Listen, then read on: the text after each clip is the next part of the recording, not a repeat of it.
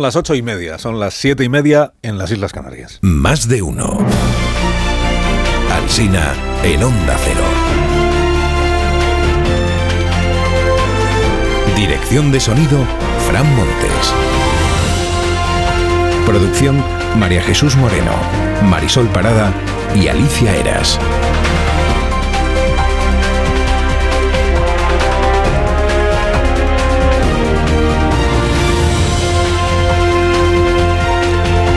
Desde las 6 de la mañana, cada día más temprano empezamos. Y hasta las 12 y 20 minutos estamos en cadena en todas las emisoras de Onda Cero. A partir de las 12 y 20 ya sabe usted que hacemos más de uno, pero en edición local, para contarle todo lo que sucede en la ciudad desde la que usted nos está escuchando ahora mismo.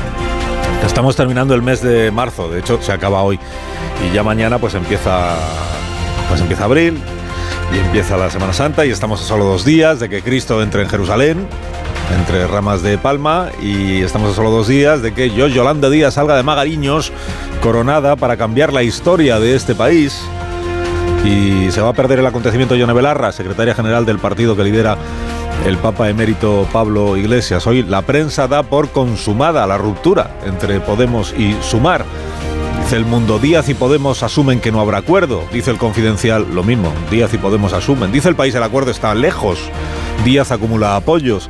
Dice el español, Sumar divide a Podemos. Sumar divide.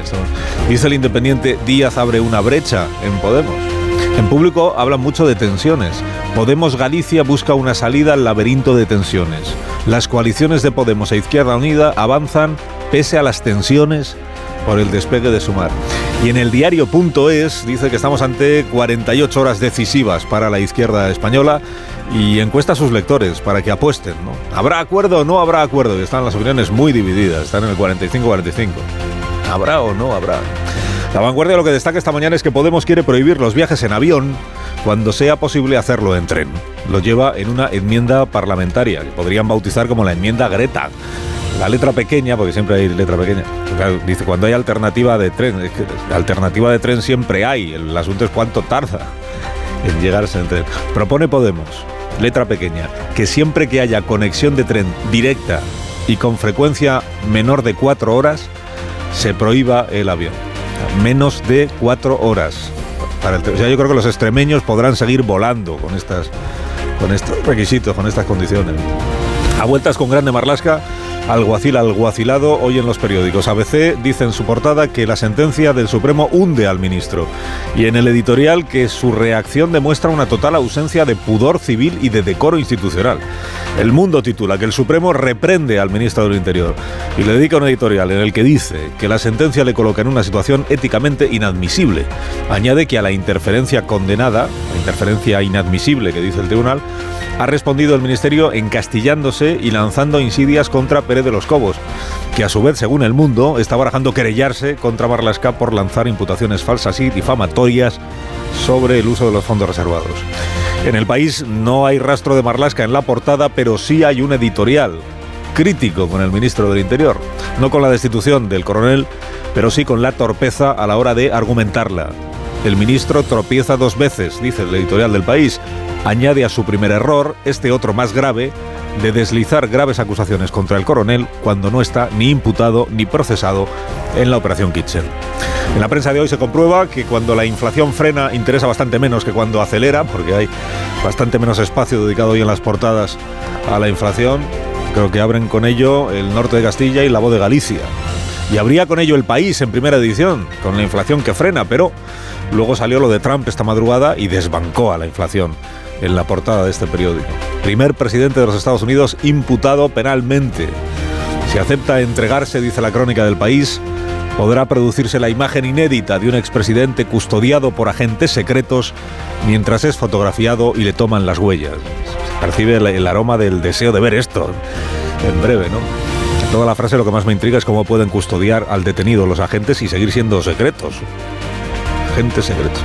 El New York Times, porque aquí leemos también la prensa de, de Estados Unidos, el New York Times dice que se ha roto un tabú, que durante dos siglos los presidentes estuvieron blindados de facto contra una imputación y que ahora ya no. Y en el Washington Post explican que imputado y todo, incluso si fuera condenado, Donald Trump podría concurrir a las elecciones presidenciales y que sus estrategas están valorando hasta qué punto podría venirle bien lo de ser eh, juzgado, con vistas a tener un mayor rédito electoral. O sea, la condena como un plus para obtener un buen resultado político. Esto no ocurre solo en Cataluña, también ocurre en Estados Unidos. La condena a veces los tuyos la pueden interpretar como un plus. Eh, hablando de eh, Laura Borrás. Laura Borrás en portada también de la prensa hoy de Barcelona. Dice la vanguardia, se enroca la señora Borrás. Dice el periódico, se niega a dimitir. Abre a toda página al punto bui, dice sentenciada. Escribe Jordi Juan, el director de la vanguardia, haciendo un juego de palabras. Dice, la magia de Borrás se ha acabado. Solo los muy acólitos pueden aceptar que su condena forme parte de una campaña del Estado opresor. Otros sectores independentistas ya no tragan, porque Esquerra y la CUP están pidiendo que se vaya, que abandone ya la presidencia del Parlamento. Luego este asunto de, los vientres de alquiler. Igual se abre una nueva caza de brujas en política, que es padres y madres que hayan recurrido a la gestación subrogada o por alquiler y que se dedican a la política, con un precedente que ya existe, que es el precedente que se ha generado en Baleares. El número 6 de la lista de Francina Armengol se cae de la lista después de que la prensa local publicara que había recurrido al procedimiento de la gestación por alquiler o alquilada. Hipocresía política, dice ABC.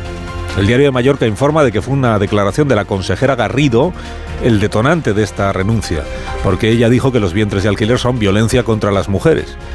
Y el aludido o el, fichado para la lista, pues digamos que no se sintió cómodo. El diario Última Hora de Baleares ha hecho una encuesta entre sus lectores. Les pregunta a favor o en contra de legalizar la gestación alquilada o subrogada o vientres de alquiler. A favor de legalizarlo, 53%, en contra, 47%.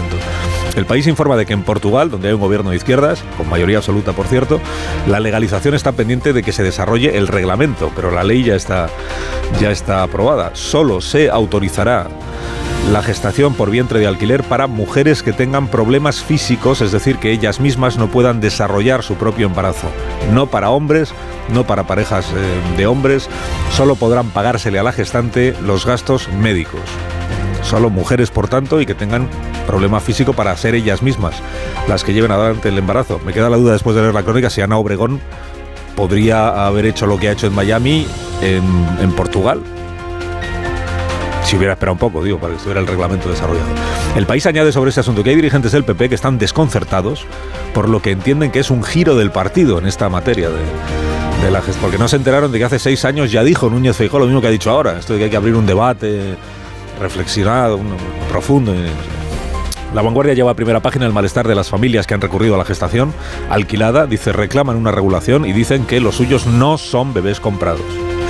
Bueno, ha volado a la China Pedro Sánchez, luego lo comentaremos. Va a ser recibido dentro de un rato por el presidente Xi. Ironiza Bustos hoy sobre Pedro Sánchez. Dice hay que remontarse al papel de Bernardo de Galvez en la Fundación de Estados Unidos o a la temida habilidad del cardenal Cisneros para encontrar un parangón adecuado al, al peso internacional que tiene nuestro presidente. España ha vuelto, se nota, se siente. A Feijó le reprochó Escribá ayer en este programa que no tenga un plan propio para reformar las pensiones. A cambio, lo que sí tiene Feijó es eh, idea de volver a unir el Ministerio de Trabajo y de la Seguridad Social en un ministerio eh, único si gobierna. Esto lo prometió ayer. Si gobierna, unirá. O sea, yo creo con esto yo creo que ya tiene ganadas las elecciones generales. Unirá el Ministerio de Trabajo y de la Seguridad Social. Estaba España pendiente de esta cuestión. La Casa del Libro ha cumplido 100 años, La Razón lo celebra, con una crónica muy completa en la que cuenta que Creueras, presidente de Planeta y presidente nuestro, explicó ayer que San Isidoro de Sevilla definió casa como un refugio hecho con ramas y que eso quiere ser la Casa del Libro, un refugio para el lector y para el libro.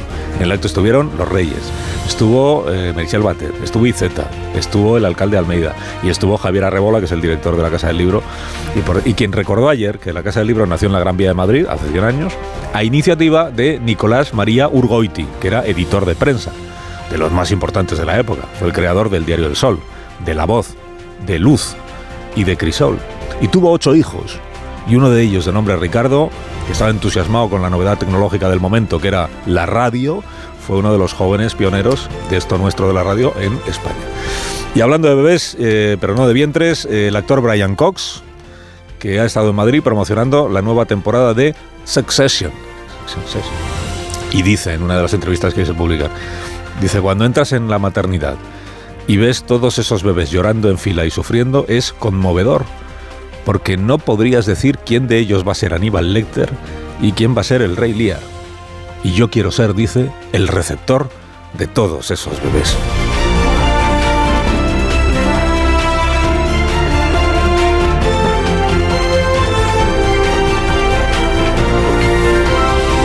Con Carlos Alsina en Onda Cero, somos más de uno. Quiere mejorar su estado de ánimo, con, su estado de ánimo con un descanso reparador, pues apúntese esto. Dormimax. De ¿Problemas de sueño? ¿Te cuesta dormir? ¿Te despiertas a medianoche? Dormimax, la solución eficaz y segura para un sueño reparador. Dormimax, comprimido bicapa. Capa 1, con melatonina y triptófano, efecto inmediato para conciliar el sueño. Y capa 2, con valeriana, melisa y amapola, acción prolongada para evitar despertares nocturnos. Dormimax contribuye a disminuir el tiempo necesario para conciliar el sueño. Dormimax, de Laboratorios Bio3. 50 años de experiencia en tu farmacia.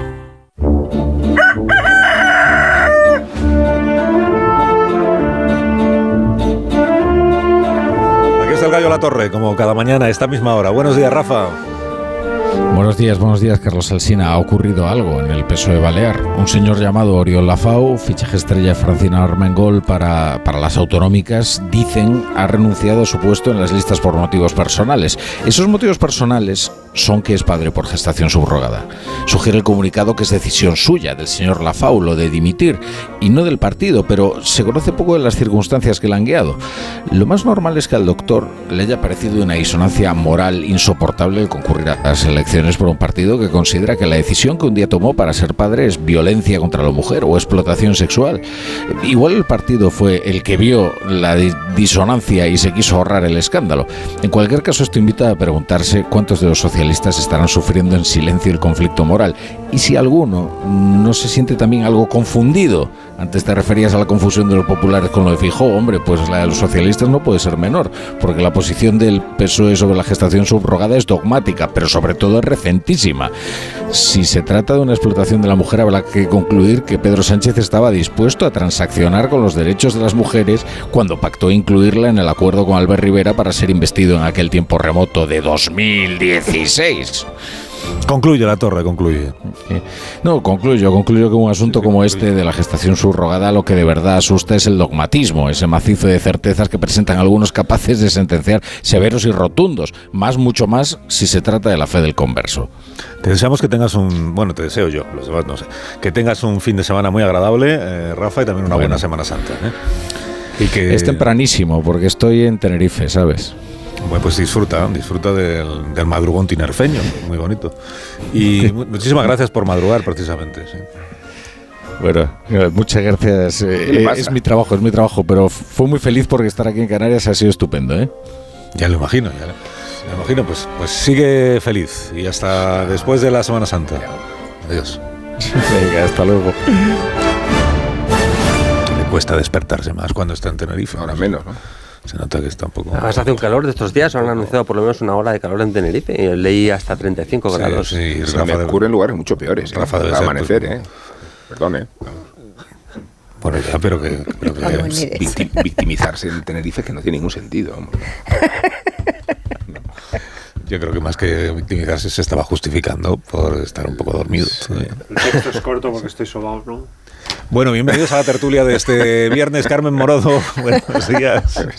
Buenos días. Buenos días, Edu Madina, buenos días. ¿qué tal? Sergi Sol? Buenos, días también para ti. Y Amon Rubén, buenos días de nuevo. ¿Qué tal, Carlos? Ya estamos todos. Bueno, empezamos por lo último que se ha producido esta madrugada, que es lo de eh, Donald Trump, si os parece, que es la imputación. Bueno, allí sabéis que se reúne eh, un gran jurado y allí se, al gran jurado, que es como pues una, una selección de ciudadanos que representan a la sociedad estadounidense, eh, se les van planteando los indicios que existen, la marcha de la investigación, y ellos al final toman una decisión que tiene que ver sobre si el procedimiento sigue adelante o no sigue adelante, si hay motivos o indicios suficientes como para abrir una causa judicial contra, eh, en este caso, el expresidente Donald Trump. Y lo que han decidido es que sí, que existen esos motivos para juzgar a Donald Trump. Todavía no se conocen los cargos exactos, porque hasta que el aludido, que es el señor Trump, no se presente ante el fiscal eh, correspondiente, no, no se le informa de cuáles son las acusaciones, pero eh, sabiendo cuál es el caso, eh, sería mucha sorpresa que la acusación no fuera de haber utilizado irregularmente fondos de la campaña electoral para un uso para los que para los que no está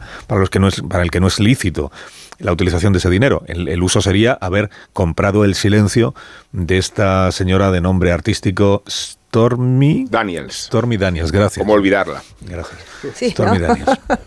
Eh, porque tu- tuvieron una relación eh, sexual, según ella, y entonces él la habría pagado para que en la campaña electoral este asunto no trascendiera. Bueno, antes de escucharos a vosotros, el señor Trump ha hecho historia esta madrugada, seguramente, bueno, no sé si a su pesar o no a su pesar, porque con Donald Trump nunca se sabe, pero ha hecho historia porque es el primer eh, presidente, expresidente de los Estados Unidos que es objeto de una imputación de estas características. No, lleva tiempo haciendo historia el señor Trump, ¿eh? Sí, pero este, eh, en, en esto es el, es el primer. Ha habido, ha habido lo que llamamos aquí juicios políticos o impeachment contra eh, unos cuantos presidentes, pero no un juicio mm, de carácter No, penal. jamás un presidente o un expresidente ha llamado a tomar el Capitolio, ¿no? Como, como ocurrió en su caso. No, que no, no- no es la primera. Ciertamente. Tal, tal vez ni la más sorprendente. Pero que este caso no es el del Capitolio. Ah, no, este es el de los, este es el del el dinero y la y la, el mal uso, el uso ilícito del dinero. Antes de escucharos a vosotros, Mike Pence fue vicepresidente de Donald Trump y esta madrugada le han entrevistado en la CNN. Y entonces él ha dicho que eh, esto que está pasando es escandaloso, porque él entiende que lo que hay es una persecución política del expresidente Trump, que por eso no tiene precedentes, una imputación de estas características, y que, y que muchos millones de estadounidenses lo que van a ver aquí es precisamente a Trump como una víctima de la ofensiva lanzada por el Partido Demócrata. Creo que la imputación sin precedentes de un expresidente de los Estados Unidos por un asunto sobre la financiación de una campaña es un escándalo. Y a los ojos de millones de estadounidenses no es sino una persecución política por parte de un fiscal que literalmente se postuló al cargo bajo la promesa de imputar al expresidente. Claro, y el sistema judicial, bien lo saben los oyentes, es distinto del nuestro y allí los fiscales eh, se presentan a unas elecciones y, y, por tanto concurren con un programa en el que dicen cuáles son sus prioridades en la fiscal, cuáles serían sus prioridades en la fiscalía y cuáles serían sus objetivos, ¿no? Igual que aquí en España, pues puede haber un dirigente político que se presenta a unas elecciones diciendo yo traeré a Puigdemont para que sea juzgado, pues allí el fiscal se presenta a unas elecciones diciendo yo imputaré, conseguiré la imputación del expresidente Donald Trump. Es que Amon lleva toda la mañana No, llevas- llevas las tú- analogías que por, pues, por traer un poco a... a- No, voy a, voy a Lo más comprensible. No, voy a mencionar dos de por ellas. eso, ¿no? Esta es la tercera, porque hay analogía, hay casos, hay semejanzas. Yo digo semejanzas en las cosas que veo. No, quiero decir, cosa digiere mejor. Pero voy a recordar las dos anteriores. Eh, las dos anteriores son que eh, en realidad Donald, Trump, se juega declara la carta victimista eh, eh, emulando a Clara, Ponsatí Ponsatí, y juega la carta de la persecución jugando a Laura Porras. Lo que me preguntaba yo es si estas claves se están ofreciendo también en la opinión anglosajona. deberían hacerlo. Y, deberían y hacerlo. como no se están Aquí ofreciendo... ayudan, aquí yo, ayudan. Yo lo que sí digo es que... eh, No, lo que he dicho de, de Clara Ponsatí, y lo mantengo, lo mantengo, es que el presidente, el expresidente Trump ahora tiene dos opciones. Una es, sabiendo que le reclama la justicia, presentarse él para no tener que ser detenido. Y la otra opción es la Clara Ponsatí, que es sabiendo que si me presento yo no me detienen y como lo que yo quiero es el momentito de, de la detención, pues evito presentarme para que tengan que ir a Yo buscarme, detenerme y tal. Esta es, este es el, el modelo Clara Ponsatí. No, pero lo que está claro es que Donald Trump quiere convertir un contratiempo en un punto de apoyo y de ventaja. Y creo que lo puede conseguir. Su expectativa es movilizar a la opinión pública, pero movilizarla en las calles, que es lo que indigna desde la responsabilidad de un expresidente del gobierno que en principio debería velar por la serenidad del país. Pero tal como está enconada la opinión pública y tal como la puede utilizar Donald Trump, está claro que este contratiempo le beneficia en la descripción del victimismo, en la descripción de una candidatura y sobre todo por un caso que se remonta a muchos años y que además concierne eh, a lo corrupto y sexual eh, como si fuera la víctima de una persecución moralista casi, ¿no? Eh, y ya sabemos que las connotaciones son otras. Pero convertir un contratiempo judicial en una ventaja es un recurso que otros líderes políticos de su mismo ámbito han conseguido y me refiero más que nadie a Silvio Berlusconi. No, me ha gustado la idea de intentar analizar el caso a, a partir del ejemplo de Ponsatí y que el, el- el esquema Trump no se entiende sin Ponsatí. Esto me gusta, me gusta la idea. De, es muy de viernes. Y, Muy vienes de vacaciones, ¿no? Sí, muy, muy pre-Semana Santa. Esta es bonita la idea, ¿no? Estoy Pero, yendo ya, ¿no? pero, y lo de la fiscalía de quien depende, que también da juego. Pero. Se me pero- ocurren más, lo que es que no quiero ser. Es verdad, es verdad. Pero es verdad que en el análisis. asaltar eh, el Capitolio y asaltar la Constitución. Ya, pues. Sí. sí, podemos seguir hasta el sábado, pero, pero digo que... de Economía, a mí se me ocurre entonces. te, he desestabilizado, perdóname. No, me, gusta, me gusta. Me gusta está, Sergi calentando la banda porque se ha visto muy comprometido. está tomando nota, sí. No, pero es verdad que esto que estamos escuchando, que no existe el precedente de un, de un presidente imputado, es que no existe un precedente como este señor en la presidencia de Estados Unidos y diría que tampoco mucho en la política norteamericana. Así que sí es cierto que este señor se dedicó a comprar silencios de actrices o exactrices porno comprando y eh, todo, todo lo que este caso lleva adentro, pues eh, merece desfilar por un tribunal y desde mi punto de vista Jordi tiene razón en que no, no, es, el primer elemento del currículum llamativo que le debería haber eh, perdón, que le debería haber sentado ante algunas preguntas incómodas de la fiscalía. Es habitual ¿eh? que, me, llamen Jordi. Sí, sí, perdón. Pero, si, si, finalmente desfila por este asunto, disfrutaremos escuchándole y viéndole, porque creo que merece, merece un tribunal este señor y un banquillo de los acusados. No sé si este es su principal tema, pero desde luego disfrutaremos escuchándole. Mm. Eh, no, es el, no es el primer caso, no es por llevarlo a la contraria.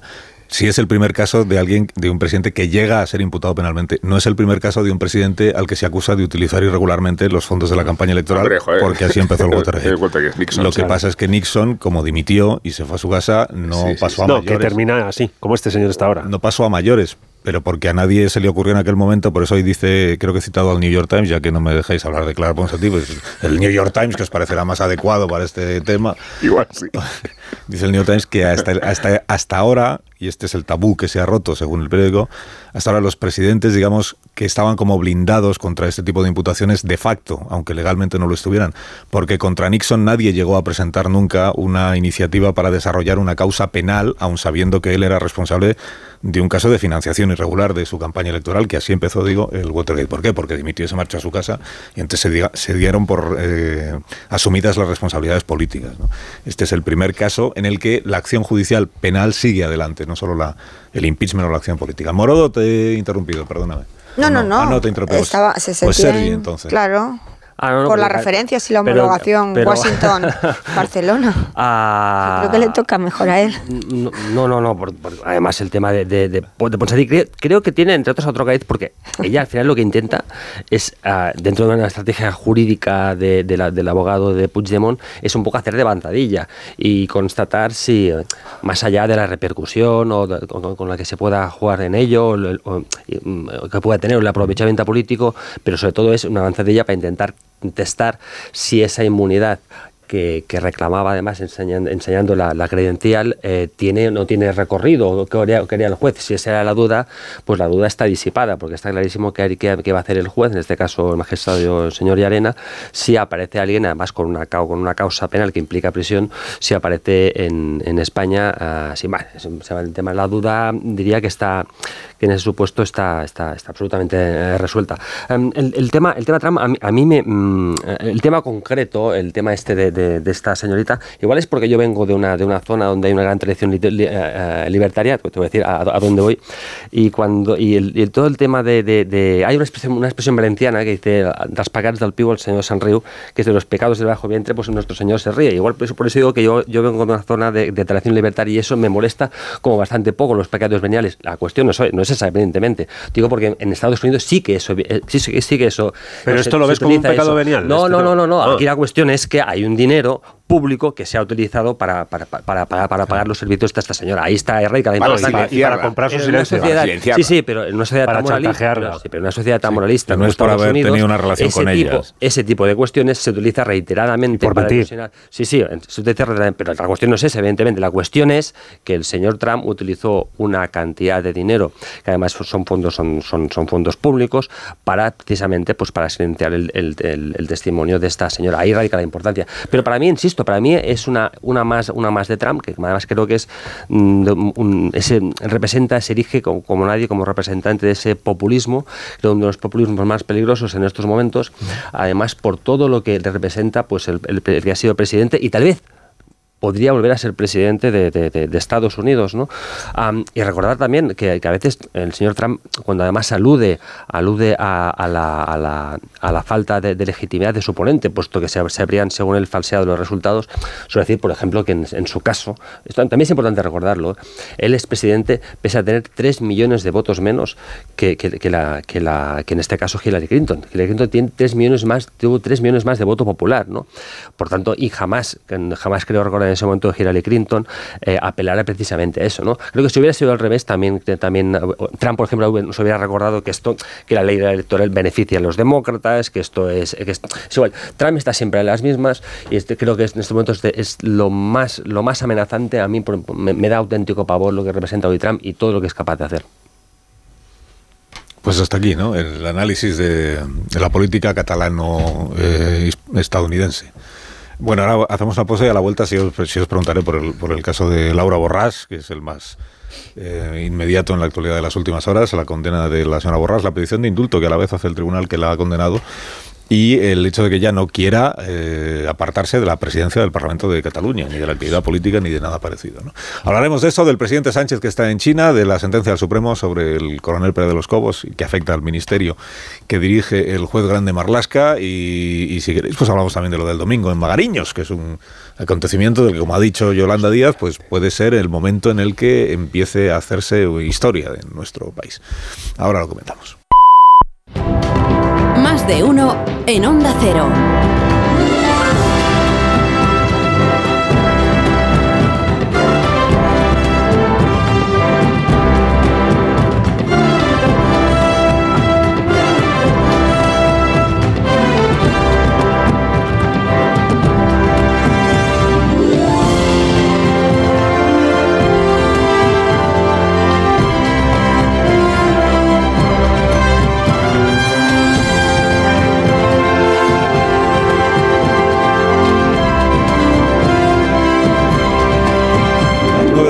Son las 8 de la mañana en las Islas Canarias. Estamos en el último programa ya del mes de marzo.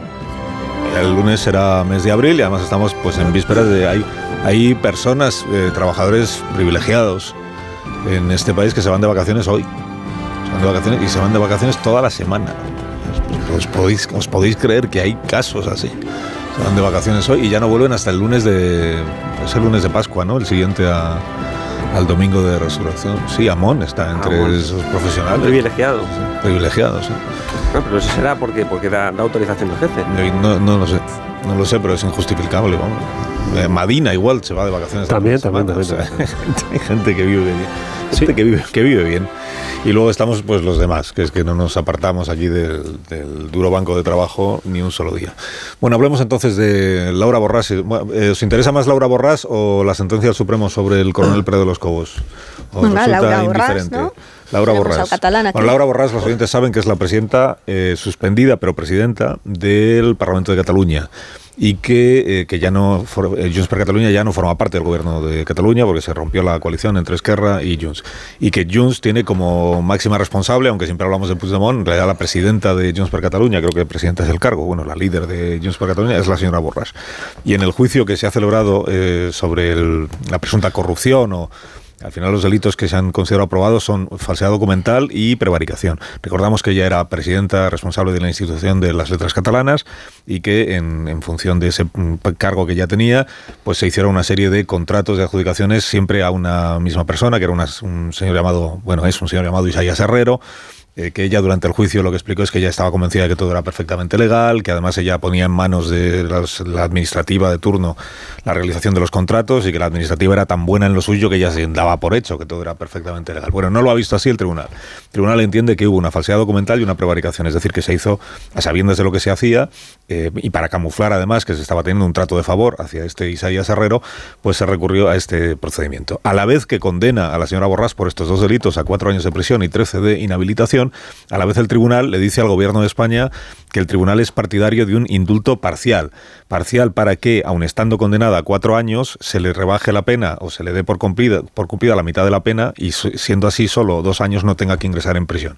Porque entiende el tribunal que, aun habiendo aplicado estrictamente la ley, la pena que resulta de esa aplicación eh, es excesiva y por eso piden el indulto parcial.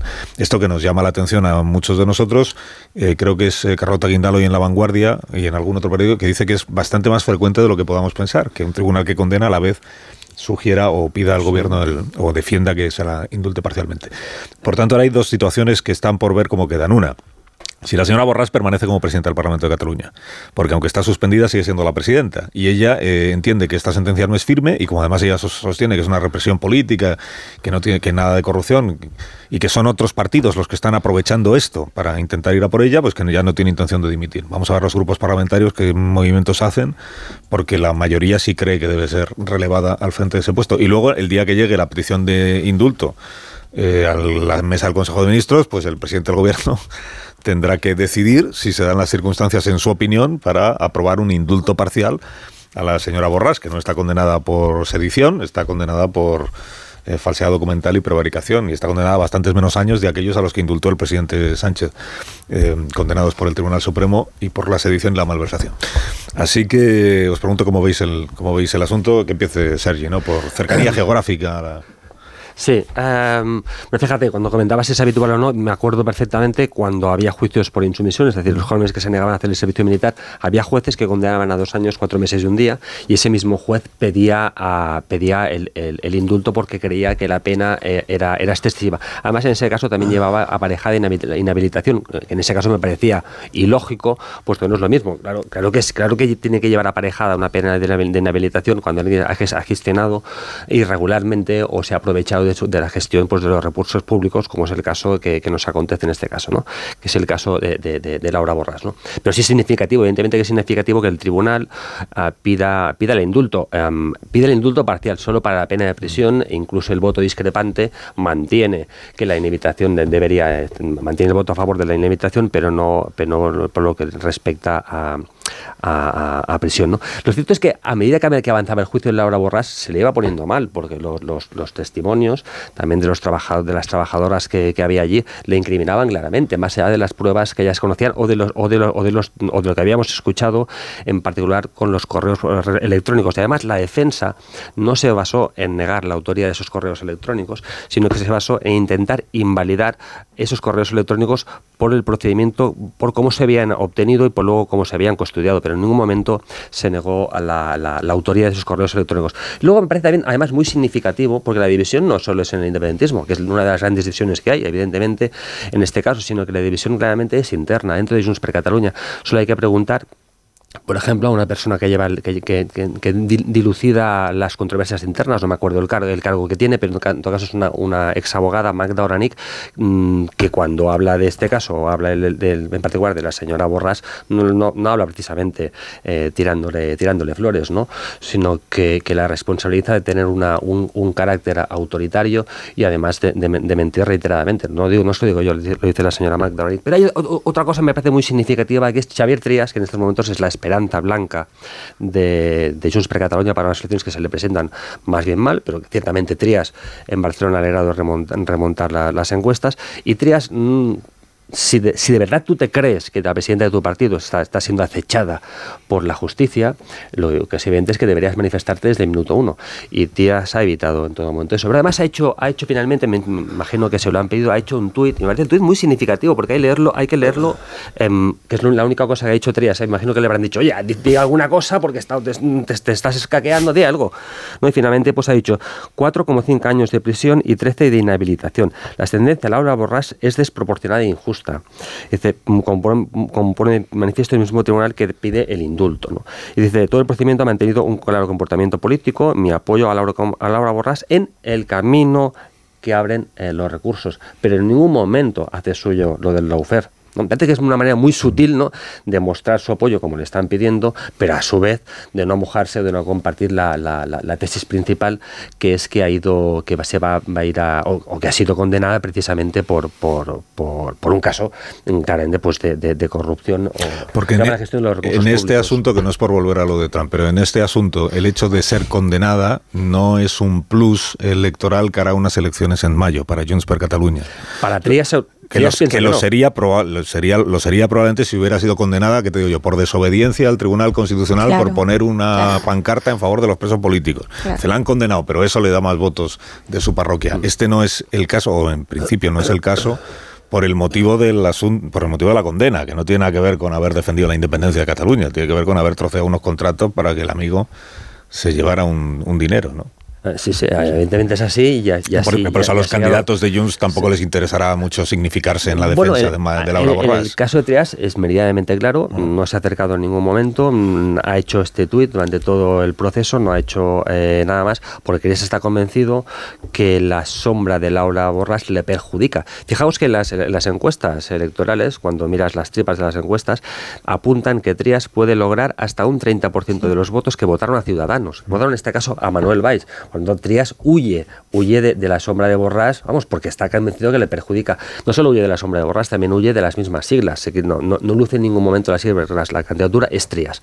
Y estoy convencido que si ha hecho esto es porque se lo han pedido encarecidamente y se ha visto forzado. Pero más allá de Trias, eh, es verdad que es curioso que una sentencia que es durísima en sus términos con respecto a la mala utilización de recursos públicos en el sentido del, del fraccionamiento de contratos y las adjudicaciones a dedo de dinero en contratos derivados a, un, a gente cercana en el entorno de la propia Laura Borrás. Eh, sí lleva dentro este, este factor tan sugerente, ¿no? Invita a un indulto para evitar pena de prisión. le condenamos, pero sugerimos al gobierno que actúe en términos de indulto y la indulte si quiere, si considera que es excesivo, ¿no? Porque hay algo en el entorno de que una mala utilización de dinero público ha sido indultada hace no mucho tiempo por una sentencia muy distinta de delito de malversación. Es verdad que más vinculado a una narrativa política, mm. en el sentido de la organización de un referéndum para un proceso de autodeterminación de una, en, el famoso 1 de octubre, hace ya unos años, etcétera. Pero no deja de ser mala utilización de recursos públicos que han sido indultados por decisión política del gobierno. Así que se acerca ahí, pero se aleja en todo lo demás, porque el caso no tiene nada que ver con lo que sucedió y el gobierno indultó. Estamos básicamente ante un caso de corrupción directa, nítida e indiscutible. Hay una diferencia, hay un voto, discrepante que sí cree que solo se le, se debería inhabilitar y no condenarla. Sí, bueno, hay un voto discrepante, pero vamos, la, sentencia sale así, sale así, declarando claramente la existencia de un caso de corrupción nítida, indiscutible y, claramente definida, con esta sugerencia de indulten ustedes si consideran que es excesivo. ¿no? Yo, yo creo que Laura Borrás, no sé si es un problema para Trías, honestamente me da un poco igual, es un problema para la política nacional y es un problema para la política catalana y es un problema para la institucionalidad de Cataluña. No, no solo por esto. Esto no sería aceptable en ningún otro caso. Si un presidente de un Parlamento autonómico, o el Congreso de los Diputados, o del Senado, o de cualquier Cámara, cayera sobre ella una sentencia como esta, inmediatamente se tendría que ir. Y creo que Laura Borrás no tiene mucho destino, más allá de eso. Pues es complicado ¿eh? que se produzca ese relevo por la posición que ella ha adoptado. A mí me parece que ese relevo, que coincido contigo, en que es necesario, mm, lo va a poner muy, muy difícil. Estamos hablando de falsedad, prevaricación, no de represión, sino es que al final insistimos todos en lo mismo. Los hechos juzgados eh, se, son, se remontan a, a, un momento que es anterior incluso a que ella asumiese determinados compromisos políticos y el origen está en una investigación, un hallazgo casi fortuito de los Mossos. No hay ningún componente político detrás de esta causa. Eh, pero ella, mm, todas las señales que está dando es intentar, aunque solo sea a título individual, convertirse en una gran víctima de esa supuesta represión que no existe. Claro que tiene que cesar como diputada y claro que se tendría que cesar, se, arreglar la situación de interinidad dentro del, Parlamento. Pero mm, bueno, eh, el deterioro institucional es uno más. Quiero decir que tampoco está en estos momentos el Parlamento por muchos eh, elementos y precedentes que hemos visto en años anteriores como para dar muchas lecciones de institucionalidad. Luego tú planteabas, abrías el debate que te escuchaba a primera hora a las, a las 8, eh, Carlos, de, de, si se le dará el indulto a nivel nacional. Eh, si Junts fuese necesario para formar un nuevo gobierno yo por seguirte la película, ¿no? En esto de que estamos de viernes. Si Junts fuese necesario para formar un nuevo gobierno de coalición, eh, pues, podría entrar el indulto. Ahora mismo Sánchez, el presidente del gobierno, no necesita para nada esos votos. No los necesita. Los indultos y la negociación que se produce con Esquerra tienen todo que ver en un eh, cambalache de los intereses en Barcelona y los intereses en Madrid. Entonces, eh, a tu pregunta, pues a saber si esos votos fuesen necesarios, hemos visto cosas que nunca creímos que iban a suceder, como la derogación de la sedición o el tema de la malversación. Yo entiendo que si se produce una sentencia condenatoria que conlleva años de cárcel, la dimisión tendría que ser un automatismo recogido en las normas elementales de una institución aseada y de una democracia pública. Y que precisamente porque eso es así, ni siquiera hace falta que la norma no exista para asumirla. Ya tendrá otro camino de recurso, que es el que la justicia ofrece, y ya tendrá otra estrategia distinta a encubrir en el marasmo de la persecución de la justicia española lo que es un caso inequívoco y específico de corrupción local. Bueno, eh, eh, tanto es así que además que es la primera vez que, ha dividido al independentismo hasta, límites hasta, hasta ahora impensables. De hecho, creo que hay que leer también, también en, hacer una lectura de, ese tipo, en clave interna dentro del, independentismo. Eh, se, se, utiliza claramente por parte de lo que representa más las Rabas, que representa un sector, mm, digamos, el, más, el, más, el más bravo, eh, por decirlo de alguna manera, dentro de, de, Junts per Catalunya, porque, insisto, no todo el mundo dentro de Junts per Catalunya comparte las posiciones de, la señora eh, Borràs, eh, ni mucho menos, y choca frontalmente ahí. Con, en algún momento ella había utilizado expresiones como el yo represento el independentismo nítido, tanto como decir que los otros, no sé si son sucios, pero, pero en todo caso no son suficientemente claros, ¿no? no son suficientemente transparentes, no son suficientemente auténticos, ¿no? Y ahí está, y ahí es la vez que sí que se produce claramente, claramente, vamos, un, desencuentro frontal que vamos a ver cómo puede, cómo puede acabar, ¿no? Entre, en este caso, CUP y Esquerra Republicana y la posición oficial de Junts per Cataluña. Es clarísimo en ese sentido, ¿no?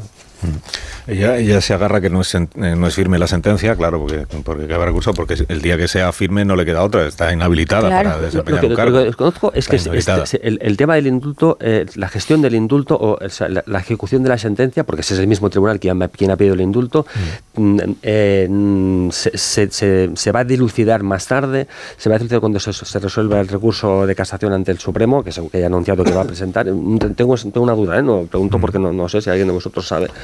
Terminado el procedimiento solo puede ser. Vamos, que el, Cuando es sentencia firme. Lo que quiero aclarar es que el tribunal que la ha condenado lo que está pidiendo es el indulto para que no tenga que ingresar en prisión. No está diciendo que pide el indulto para que pueda seguir siendo presidente del Parlamento de Cataluña. Sí, pero mientras no, pero mientras no la, el gobierno... la inhabilitación sigue formando parte de la condena. Y la única razón por la que la señora Borras hoy puede seguir siendo presidente del Parlamento es que la sentencia no es firme. Claro. Pero ella está condenada a inhabilitación durante 13 años por más que ella diga, o sea, en el momento en el que esa sentencia se ejecute, ella tiene que abandonar la presidencia del Parlamento de Cataluña. Ella intentará, supongo, montar un lío en el Parlamento de Cataluña, como siempre ha ocurrido. Ella y Junts per Cataluña. Los demás grupos verán lo que hacen. Claro. Ah, porque a ver cómo, cómo descabalgas a la presidenta de la institución. Este es el, este es el, este lío. Que por eso ella sigue siendo presidenta aunque esté suspendida, que esta es otra anomalía mm, que no, no ha existido en ninguna otra comunidad autónoma que yo recuerde es que el presidente del Parlamento sigue siendo uno, pero no ejerce porque está siendo objeto de un juicio, y entonces hay otro que ejerce, aunque en realidad no es el presidente. Bueno, eh, esto en, funciones. sí, en funciones, o como porque, ella se negó a dimitir. Sí, sí, funciones limitadas. porque si no dimite, a ver cómo... Con competencias limitadas. Bueno, de la otra sentencia que conocimos ayer, ayer se conoció la sentencia completa ya del Tribunal Supremo respecto del asunto del coronel Pérez de los Cobos. La noticia de que hay que de que el ministerio tiene que restituir al coronel ya la conocíamos porque ya se filtró o se anunció el fallo de la sentencia. Pero faltaban los argumentos. Y leídos los argumentos la sentencia es, es bastante explícita en, en un asunto muy concreto que es el que era objeto de o el argumento principal del recurso que presentó el coronel, que era, oiga, estos señores dicen que me han destituido por pérdida de confianza, pero que la pérdida de confianza se ha producido ¿por qué? Pues si, si solo hubieran dicho pérdida de confianza, pues igual no había nada que, que discutir, pero como lo que han dicho es pérdida de confianza porque el coronel se ha negado a informar a su superior en la Guardia Civil o a la directora de la marcha de una investigación que está haciendo la Guardia Civil, ahí es donde el Tribunal Supremo dice, vamos a ver, esta es una investigación que ha ordenado una jueza, la jueza, eh, por tanto, la Guardia Civil está actuando como policía judicial, cuando actúa como policía judicial, a quien tiene que rendir cuentas es a la jueza que le ha encargado la investigación, no a sus superiores jerárquicos en el cuerpo al que pertenezcan. La propia jueza expresamente ha dicho no se informe de esta investigación a nadie que no sea yo y por tanto no vale ese como motivo para alegar que se ha perdido la confianza en el coronel Pedro de los Cobos. Que es una forma de decir, si usted ha perdido la confianza, la ha perdido, pero no me diga que es por esta razón porque esto se lo tengo que tumbar. Y añade el Tribunal Supremo que entonces se ha producido aquí una inadmisible intromisión o interferencia, creo que es la palabra, interferencia en una gubernativa, en una investigación judicial. Es decir, el gobierno ha intentado saber el contenido de una investigación judicial que no tiene por qué saber. Este es el tema. Y por eso er, ordena la restitución del coronel Pérez de los Cobos. Contado también a los oyentes que el Ministerio del Interior tiene intención, bueno, tiene intención, no, le queda otra de cumplir la sentencia. Y por tanto tendrá que restituir al coronel Pérez de los Cobos en la comandancia de Tres Cantos, en la comandancia de la Guardia Civil de Madrid. Que hará después, mm, no sabemos qué será, pero que en su intención está mm, apartar como sea al coronel de cualquier puesto de responsabilidad sí parece que ha quedado bastante claro, sobre todo a lo largo de, esta semana. Hay muchos periódicos, bueno, muchos, unos cuantos que hoy entienden que el ministro Marrasca debería haberse ido ya que debería presentar la dimisión, porque el Supremo le está diciendo a un ministro que encima es juez de la Audiencia Nacional, le está diciendo que no entiende cómo funciona la policía judicial y que se, está, se ha metido en un tema que no le corresponde y además lo ha utilizado luego para deshacerse de alguien que no obedeció una orden que no era lícita. Este es el resumen de, de la situación. ¿Compartís que el ministro Grande Marlasca debería haberse ido a su casa o hace bien en, permanecer? Sí, yo sí. Que hace bien en permanecer. No, no, no. A que debería haberse ido a su casa. Sí, yo creo que debería haberse ido a su casa como tantos otros ministros. Incluso miro a ministros del interior de otras etapas y de otros gobiernos que también tenían que haber sido a su casa. Pero por centrarnos en esto, evidentemente, yo creo que en, cualquier país de nuestro entorno, ante un pronunciamiento como este del Tribunal Supremo, eh, no habría duda. No se va a producir esa dimisión. Mm, ya no por la. Eh, ya no ni siquiera por el contexto político electoral que supone entregar esa cabeza que así lo verían en Moncloa, sino que aunque estuviésemos al inicio de la legislatura, esa dimisión no se produciría. Porque a mí me sorprende también eh, en la medida en que creo que no hay, no hay dudas ni hay debate respecto a que leídos los argumentos y no los conocemos del todo, la situación y, los motivos que, llevaron al ministro del Interior a forzar ese, e, e, ese cese, em, la capacidad que tenemos como sociedad de absorber todas las cosas sin que ya nos produzcan ninguna reacción. Eso es lo que más me llama la atención. ¿Hasta qué punto ya vamos asimilando mm, titulares, noticias, eh, mm, cómo el, gobierno de turno se salta líneas rojas, pero incluso desde el punto de vista penal, además de político, y sin embargo, pues no hay ninguna reacción en la calle, ni hay ninguna reacción, y ves las encuestas y, bueno, pues ahí está el presidente del gobierno, ni la mentira, ni de determinados comportamientos políticos, y eso yo creo que nos hace mucho daño como sociedad, parece que tienen una sanción electoral. Hace un par de semanas el ministro Grande Marlasca destacó los altos estándares que el gobierno se había autofijado con la dimisión de María Gámez. Vamos a decir que la escaleta de los acontecimientos no le han venido bien, porque, porque eh, es verdad que hay un listón ético colocado por él mismo y por el propio gobierno la salida de María Gámez ante un potencial caso de supuesta corrupción del marido de la directora o exdirectora de la Guardia Civil, que él coloca como ejemplo de los listones éticos donde el gobierno se ha puesto. ¿no? Eh, mi, pregunta es, em, ante un juego de cambio de papeles, ¿cuál sería la opinión del propio Grande Marlasca? Imaginemos, por ejemplo, que Jorge Fernández Díaz, ministro que ha dado muchos titulares en su etapa de gobierno y que lo sigue dando en su etapa ya años después de haber salido del gobierno. Imaginemos que eh, Jorge Fernández, que nos enteramos que Jorge Fernández Díaz destituye a un director general de la Guardia Civil en una comunidad autónoma por pedirle información de un caso en manos de la Policía Judicial que investiga al partido del gobierno que en este caso era el Partido Popular. Imaginemos que lo hace por, por ejemplo, la, trama Gürtel. Imaginemos que ese director se niega a prestar información porque no puede hacerlo de la Policía Judicial. E imaginemos que después Jorge Fernández Díaz le destituye. El paso siguiente es, imaginemos ahora qué hubiera dicho Grande Marlasca en caso de que hubiera sido portavoz de Interior, por ejemplo, del Grupo Socialista en el Congreso de los Diputados. Hubiera pedido la dimisión de Jorge Fernández Díaz, hubiera contribuido a explicar el caso de Jorge Fernández Díaz, en la inversión de los papeles, en el cambio de los papeles, la imagen se ve algo más nítida desde el enfoque propio del, propio ministro. Yo creo que queda muy tocado. Creo que la destitución de Pérez de los Cobos no debió haberse producido. Creo que el tamaño y la figura de Pérez de los Cobos en su pasado trasciende lo que Marlaska maneja y lo que cree y lo que ha demostrado con este caso.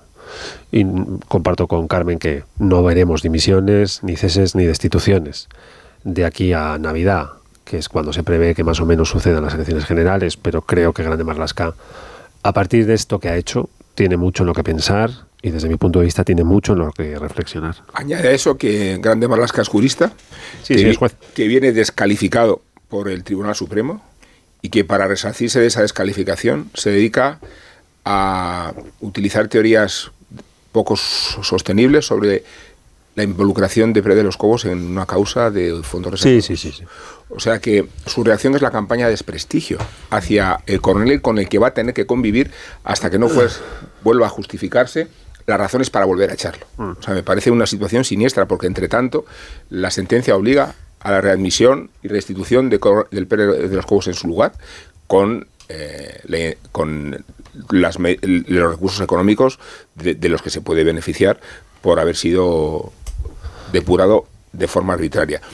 O sea que creo que el conflicto es insoportable, insoportable y creo que la razón por la que sigue en el puesto es porque Pedro Sánchez no se puede permitir el sacrificio de una vaca sagrada por muchos servicios que la vaca sagrada le haya hecho y hablo desde luego de la gestión de las relaciones con Marruecos por encima de todas. Y en esa gestión el capítulo insoportable de Melilla. Bueno, a mí me, me ha gustado la, la, la- que, que hacía Fernando, bueno, Eduardo Matina, era, pre- pretendía ser una broma, ¿no? Me has devuelto esta vez. Eh, eh, porque, Mientras porque no llames Borja cuando, Semper, todo- todo. cuando nos pides que nos, cuando pides que nos pongamos en el sitio del otro, pues me parece interesante, porque a mí me, me ocurre, por ejemplo, como barcelonista, ¿no? Cuando no acontece todo lo que está ocurriendo con el Barça, yo tiendo a defender el Barça y además estoy convencido que además que el Barça ha ganado todo lo que ha ganado por merecimientos, por, por- porque tenía un, un equipazo. Lo que ocurre es que, claro, cuando piensas, ¿y si llega a ser al revés?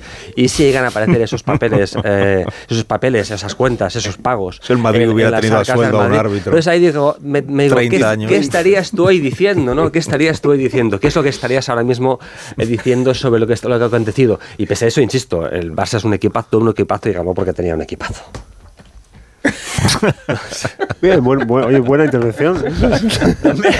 Pero, pero digo que me parece especialmente interesante lo que dices, y tienes razón, Sí, sí. hay que ponerse en el sitio del otro y ahí... No, bueno, las cosas jugar las con ves- los espejos, la- ¿no? Las, las ves de manera diferente, evidentemente, Claro, y te sí, doy la sí. razón en eso, por supuesto. sí, sí. O sea, si, si, un, si un campeonato se adultera porque se amaña, sin Fíjate a dónde hemos ido sin ¿Pero por qué? Porque estamos hablando de sin fútbol. necesitar... Pero sin fíjate ne- a dónde nos has llevado. No, va a un terreno muy interesante. Por las O sea, analogías, yo, si tú amañas, a mí con Clara Ponsatí si tú amañas un campeonato y lo adulteras sin necesidad de amañarlo, ¿qué pasa? Que no, no, eh, no- no debe penalizarse eh, Yo ya la, adulteración.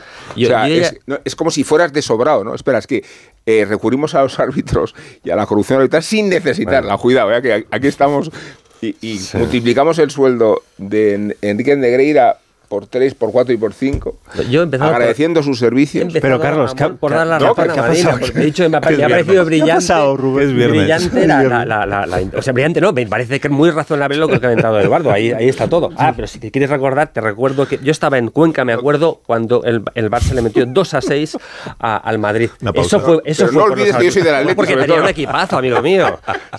Y no 2009, olvides había pagos. que yo soy del Atlético. Del en el fondo sois afines. Sí, tenemos un enemigo Ah, hasta cierto punto sí. Bueno, No eh, sé, pues, pues eh, seguirá, porque la historia del coronel Pérez de los Cobos, hoy cuenta el diario El Mundo que el, el entorno del coronel, el entorno, eh, manifiesta que tiene intención de querellarse contra el ministro Grande Marlasca, no por haberle relevado del cargo, que esto es lo que ya ha sido objeto de sentencia, sino por lo de esta semana en el Congreso de los Sí, Diputados, que lo subrayamos aquí, cuando el ministro, lo escuchamos además en directo, creo, el ministro Grande Marlasca, en la respuesta que le da a la diputada Vázquez, creo que era, del Grupo Popular, a, a cuenta de Pérez de los Cobos, el ministro alude a la operación Kitchen para preguntar a la diputada del PP si acaso ella habría tenido confianza en quienes gestionaban entonces los fondos reservados.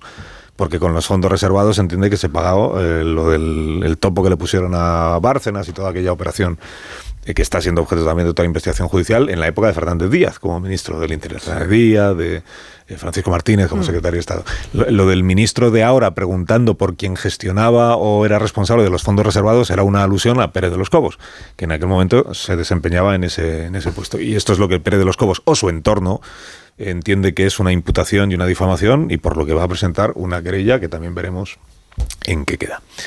Y dicho esto, son y 27 a las 9, una menos en Canarias. Tengo que hacer una pausa con vuestro permiso, como siempre. Y a la vuelta, como este es un programa, digamos, muy democrático, pues podréis elegir entre dos... Esto es como, como en un... Dos posibilidades, es como en el, iba a decir que es como en el 1, 2, 3, cuando había que elegir como era una tarjetita, ¿no? había como tres y, tenías que elegir una. ¿Cuáles son? Pues, pues tendremos por lo menos dos. Eh, tengo al presidente del gobierno en China, bueno, vosotros también, porque es el vuestro. Es el presidente en vísperas de reunirse con Xi esta mañana.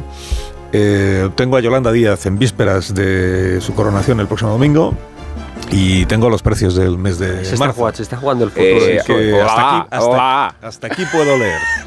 Una y dos, ¿no? Una y dos rápidos. Si somos rápidos. Sí, yo A, como decía Eugenio. Porque hay que enrollarse. O sea, tú prefieres China y Carmen prefiere Uno y dos rápidos. Magariños. ¿no? Yo, yo, prefiero lo de Yolanda Díaz, me parece más trascendente a, a, a, lo corto. De como salga la paz de Ucrania de la reunión sí. de Xi con Sánchez, te voy a recordar. parece que no va, a ser el, no va a ser el caso. No va a ser el caso. Sí, no parece. ¿no? Un minuto, ahora mismo lo comentamos. Más de uno. Onda Cero. Carlos Alsina.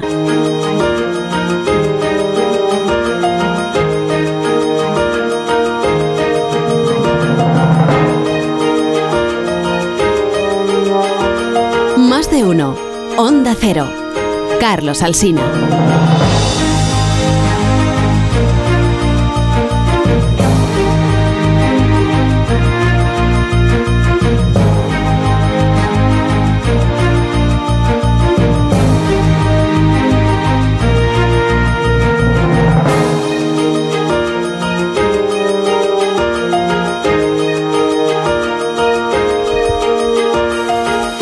Tres minutos pasan de las 9 de la mañana, una hora menos en las Islas Canarias, en este viernes de Dolores. Hemos dicho que eso, el viernes de Dolores, víspera del Domingo de Ramos y de todo lo que viene después.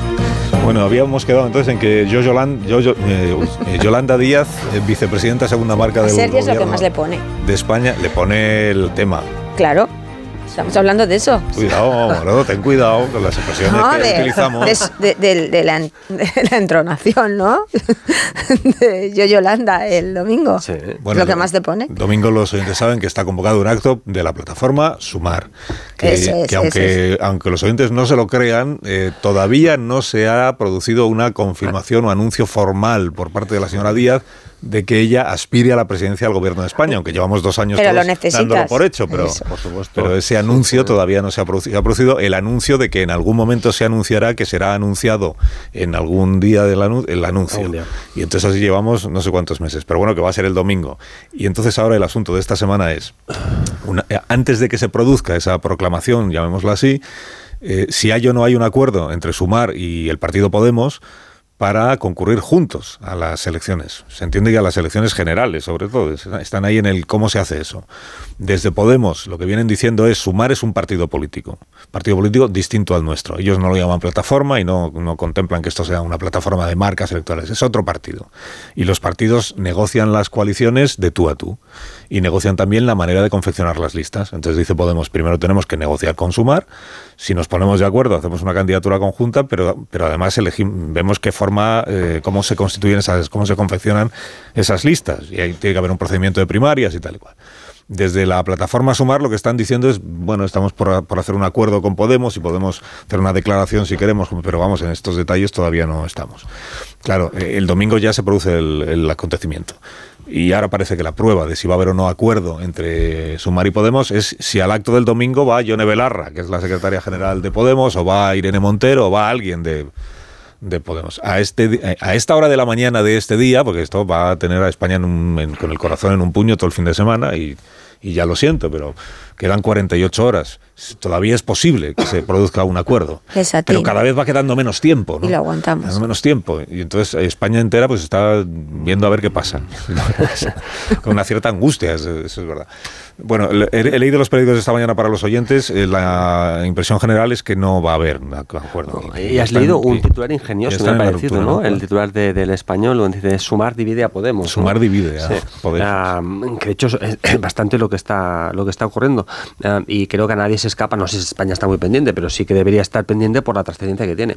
Si a Yolanda Díaz no, no le va bien, si el proyecto no funciona, si se presentan listas por separado, eso va a ser determinante para, para la confección de una nueva mayoría de, investidura, que es, que es a la que se, se, aferrará o puede aferrarse Pedro Sánchez, una, una mayoría de investidura parecida a la que hay en, en estos momentos, es decir, debería contar con el proyecto Sumar y debería contar pues con, con los partidos de, vamos a decir, eh, periféricos, ¿no?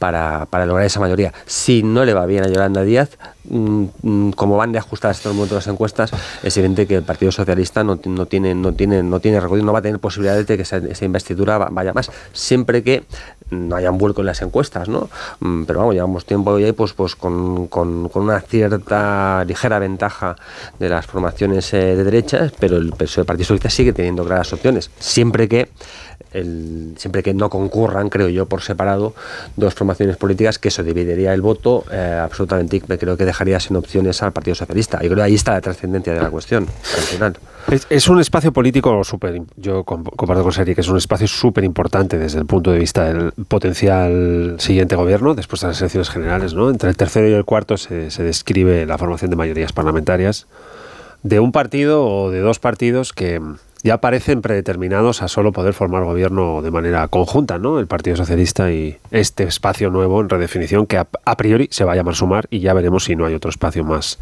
que se llame Unidas Podemos, ¿no? Si no van finalmente juntos.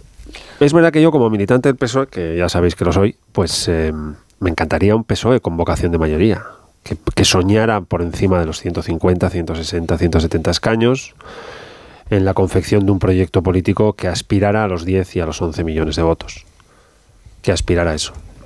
Sé que no es fácil porque la política se ha fragmentado, ¿no? No sé si se ha fragmentado como resultante y consecuencia de una renuncia a esos grandes procesos de vocación de mayoría o si la incapacidad de esas mayorías es la consecuencia y el resultante de la fragmentación. Nunca he sabido dónde está la causalidad eh, y dónde empieza y dónde acaba, pero me gustaría pensar que habrá de nuevo un PSOE que aspire a mayorías sociales amplias, ciclos electorales propios y, vocaciones de transformación profunda desde el proyecto del Partido Socialista. Dicho esto, este domingo hay un factor importantísimo y un elemento súper importante de la política española de futuro, porque de cómo se resuelva ese espacio, pues va a depender en parte la formación de mayorías en el Parlamento. Si sumar es cuarta fuerza, si no queda por encima de Vox y si no sube eh, a porcentajes de voto relevante es más difícil la, repetición de esta coalición que aspire luego a sumar todos los demás partidos, los que sean necesarios para alcanzar la cifra de los 176. Yo no sé muy bien si es un debate político. En política yo siempre me encontré con dos perfiles, ¿no? Gente que pensaba que la política era para el poder y gente que pensaba que el poder era para la política. A mí me gustaban más estos, pedir el poder que te lo da la gente para la política, que es un proceso de transformación. Había otra escuela, otra epistemología, gente que estaba en política para tener poder y punto, ya veremos para qué. No sé muy bien de qué va, porque creo que políticamente no están tan lejos, ideológicamente no están tan lejos. De hecho, ha sido posible la convergencia de 15 partidos políticos dentro de ese espacio que se llama Sumar. La pregunta que nos tenemos que hacer es, ¿los dirigentes de Podemos o las dirigentes de Podemos están por una cuestión ideológica y política o es un asunto de poder? Porque si es un asunto de poder no me interesa. Si es un asunto de matices políticos, de, ideas diferenciadas, de orientaciones estratégicas, de intensidades, de prioridades políticas, bueno, pues entonces entiendo que hay una lógica para la discrepancia que hace imposible la convergencia. Pero si es una cuestión de poder, entonces es un debate que debe interesarnos menos. Y me temo que estamos ante un asunto de poder, porque si no, los otros 15 partidos, tan dispares como pues los comunes, más, más Madrid, más País, la Chunta Aragonesista, el Partido Comunista, Izquierda Unida, todo lo que ha entrado dentro de Sumar, pues también tendría sus cuestiones políticas que no parecen prioritarias ¿no? para todos esos partidos. Así que creo que estamos más bien ante un debate de poder de alguien que no tiene resuelto su paso atrás y en ese sentido me parece que Sumar es un espacio político que tiene que tener su recorrido y tiene que demostrar, cuando se empieza a preguntar demoscópicamente por Sumar y no por Podemos, que es un partido que ya veremos si se presenta o va dentro de Sumar, a dónde lleva las tendencias electorales y a dónde a, qué porcentaje se aspira y dónde se sitúa, ¿no? Porque yo creo que es relevante estudiar qué pasa a partir de su presentación de esta plataforma que se llama Sumar y de esta candidatura que por fin se anuncia de Yolanda Díaz eh, qué impacto tienen las tendencias. Puede cambiar el clima de la política nacional o no puede, puede, no cambiar nada, pero desde luego es un momento relevante de la política. Yo no veo diferencias ninguna, ¿eh? diferencia ideológica. es más bien de poder.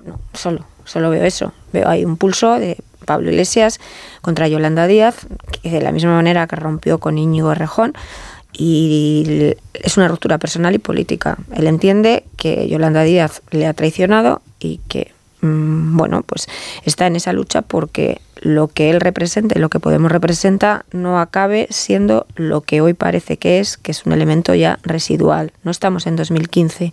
Sin embargo, Podemos intenta seguir manteniendo la influencia y el poder de 2015 y quiere tener esa cuota de poder y ese control de esta nueva plataforma.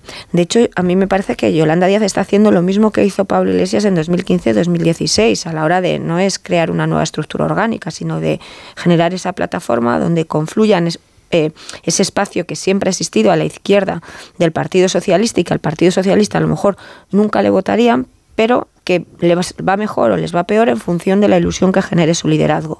Y que incluso en un contexto como este puede, puede ser que en la medida en que Yolanda Díaz sea más empática que Pedro Sánchez, hasta se lleve algún voto del, Partido Socialista.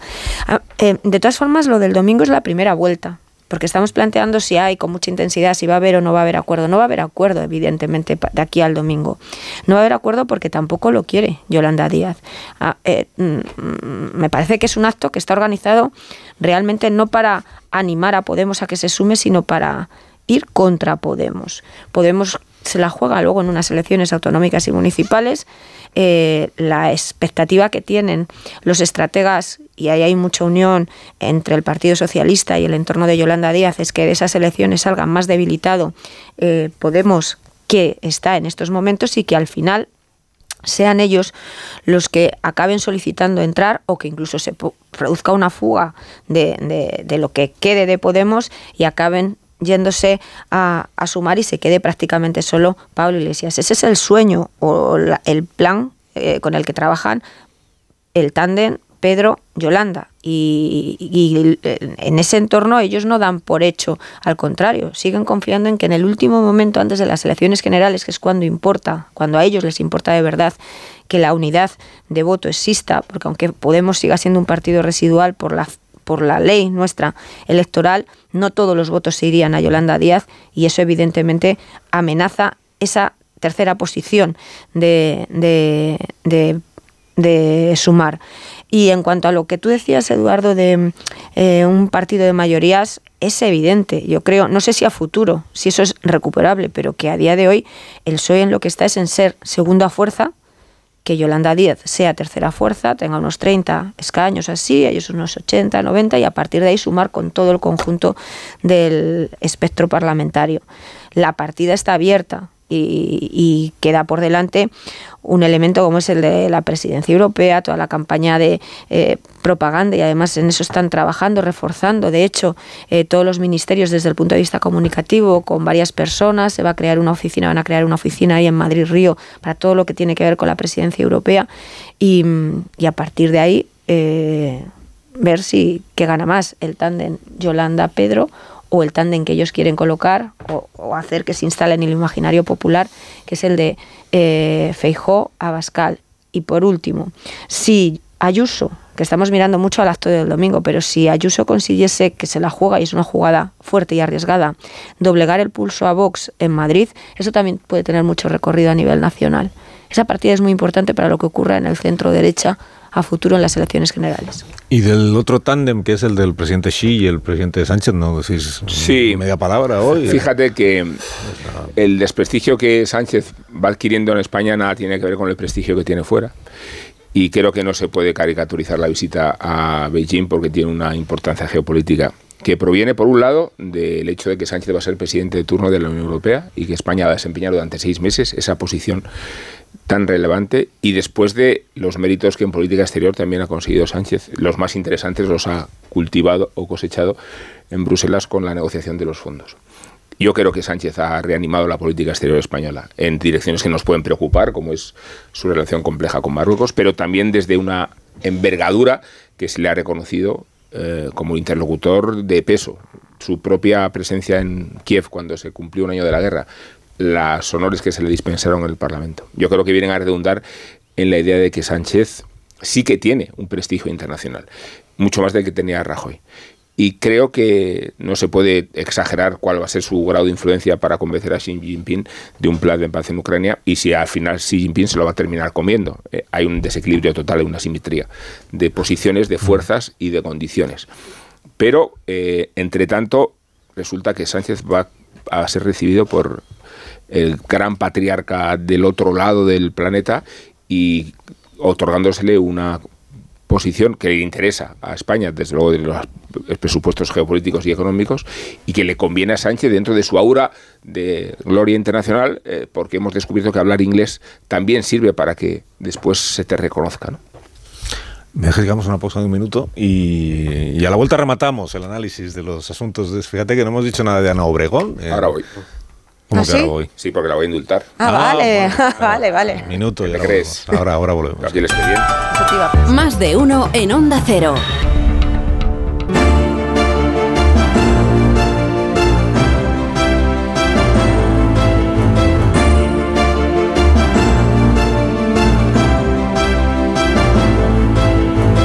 Antes de que Amón indulte a Ana Obregón, que ya ha anunciado el expediente de esta mañana, eh, pido que sea en 30 segundos una opinión al resto de mis contertulios de esta mañana. Hemos contado que en Baleares se ha producido una circunstancia que hasta ahora yo no recuerdo que se hubiera producido nunca. Es que alguien que iba en una lista electoral con Francina Armengol, con el Partido Socialista en la Comunidad Balear, y que además, por lo que he leído hoy en la prensa, eh, había sido como anunciado el fichaje. Es un psiquiatra infantil que ha tenido bastante repercusión en, en manifestaciones que ha hecho respecto de la salud mental, que es un asunto de, de enorme actualidad también y de debate de, estas, de estos últimos meses. Entonces había sido anunciado como fichaje para la candidatura de Francina Armengol, iba a ir de número 6, creo que recordar, y ayer anunció que por razones personales prefiere mm, quitarse en medio y que no irá en la candidatura.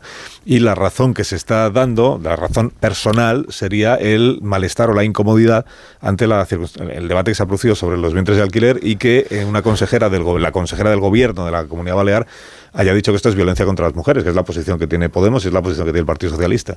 Y que entonces eh, este, este hombre pues, pues o, o se ha sentido incómodo o le han hecho sentirse incómodo, lo que fuera, pero ha dicho que ya no quiere ser miembro de una candidatura. Y antes se preguntaba Rafa La Torres si habrá otras personas que están militando o, o van a ser candidatos en partidos que están en contra del vientre de alquiler, aunque ellos mismos hayan recurrido al vientre de alquiler. Si pueden verse en una Sí. situación contradictoria o de incoherencia que les lleve a, a abandonar la política. Alrededor de este tema le escuchaba a Rafa y he escuchado estos días que no está clara cuál es la posición del PSOE. En mayo del año 2006, yo, entre otros, voté como diputado socialista una ley que decía será nulo de pleno derecho el contrato por el que se convenga la gestación con o sin precio a cargo de una mujer que renuncia a la filiación materna a favor del contratante de un tercero. Aquí el Partido Socialista prohíbe los vientres de alquiler en España y lo hace de manera consciente desde el año 2006. ¿Se ha discutido por el camino? Sí, se ha discutido por el camino. Pero la posición política del Partido Socialista es esa. Así que eh, si este señor ha visto que hay una contradicción entre su vida, su biografía, su manera de entender lo personal con su posición política y ha decidido dimitir, pues no sé. En fin, no sé, a lo mejor lo ha llevado demasiado lejos. Pero la posición política del Partido Socialista es esta. Sí, a mí, bueno, pero a mí me parece coherente que lo haga, ¿no? Porque además lo has justificado para no hacer daño al partido. Bien, lo que pasa es que de todo esto, lo que menos me interesa es la política y lo que el enredo en el que se metan en, la política. Yo solo quiero decir que eh, em, funcionan muy bien los lobbies, funciona muy bien las clínicas, el negocio, cómo se mueve y que incluso muchos de los testimonios que estamos escuchando y que blanquean la, el vientre de alquiler están pagados y forman parte de esos lobbies. Pero eh, a mí una empresa de vender hijos con mujeres pobres que los paren y los dan, no. Y esta tesis de que eh, no, que las mujeres, hay mujeres excepcionalmente, algunas, pero que, los hacen, que lo hacen por altruismo, que pasan los nueve meses de embarazo y que al final entregan ese hijo por un ejercicio de altruismo, ninguna mujer que no necesite el dinero, ninguna mujer pasa por ese trámite, trámite, trámite para ellos, pero por ese proceso donde necesitan tu sangre, necesitan tu tejido, son unos cambios hormonales, unos cambios emocionales, para luego entregar ese hijo a otra pareja. Bueno, yo antes. 30 segundos, Lo que Sergio. acaba de decir, Karen, un poco más puedo, puedo añadir, ¿no? Pues al cierto, entonces. Ocurre solo es que conozco un caso pues, de un, de un cercano, de una persona, pues que en su momento, una pareja de, de chicos que, que alquilaron un vientre de alquiler en, Mm. en la República Dominicana. Uh, y, bueno, mm, y siempre he intentado respetar eso y, otras circunstancias, pero, pero no puedo decir nada más ante lo que ha dicho Carmen porque creo que es terrible el capitalismo, hasta dónde estamos llegando ya, que puedas hacer lo que te dé la gana con la vida humana. Procede con el indulto entonces, bueno, Después de escuchar a Morodo parece necesario aclarar que no pertenezco a ningún lobby, ni que me financia ninguna clínica, ni que comulgo con el capitalismo hasta la ferocidad que ella describe y aún así no sé qué hacer con el expediente de indulto de Ana Obregón. Aquí lo tengo delante, dudando sin comportarme con indulgencia o si hacerlo con sentido de la ecuanimidad y en este sentido declarar que la maternidad subrogada de la actriz es una excentricidad, una frivolidad y hasta un delirio no contribuye desde luego a la credibilidad de la iniciativa haberla convertido en una exclusiva de Lola y hace bien la revista en anotarse el acontecimiento del lago de Oregón, pero hace mal ella en mercadear con un asunto personal tan serio. Serio porque Ana Oregón busca un remedio a la ausencia de su hijo y podemos comprender la angustia y el desasosiego de los padres que a sus herederos, pero no podemos condescender con quienes buscan remedios prometeicos como solución al duelo. La propia Obregón ha decidido que la hija debe llamarse Ana, como ella misma, delatando así la expectativa de la inmortalidad y tratando de sustraerse a los años que tiene, 68, y al desamparo y orfandad que esperan a la niña que ha nacido en Miami y que se ha dado a conocer prematuramente al mundo en una portada de la prensa de corazón. Pronto empieza la criatura. Es un disparate la carambola de un nacimiento que convierte a Ana Obregón en madre y en abuela al mismo tiempo, aunque podemos agradecerle a la diva que haya reanimado el debate político y mediático de la maternidad subrogada de la que soy partidario, Morodo, pero nunca desde los presupuestos que aparecen retratados en la portada de Lola, ni porque me financie ninguna clínica, ningún lobby y ningún capitalismo pervertido. Seguro, ¿no? Seguro. Bueno, si me, si me financia siempre lo digo, aquí no llega, ¿eh?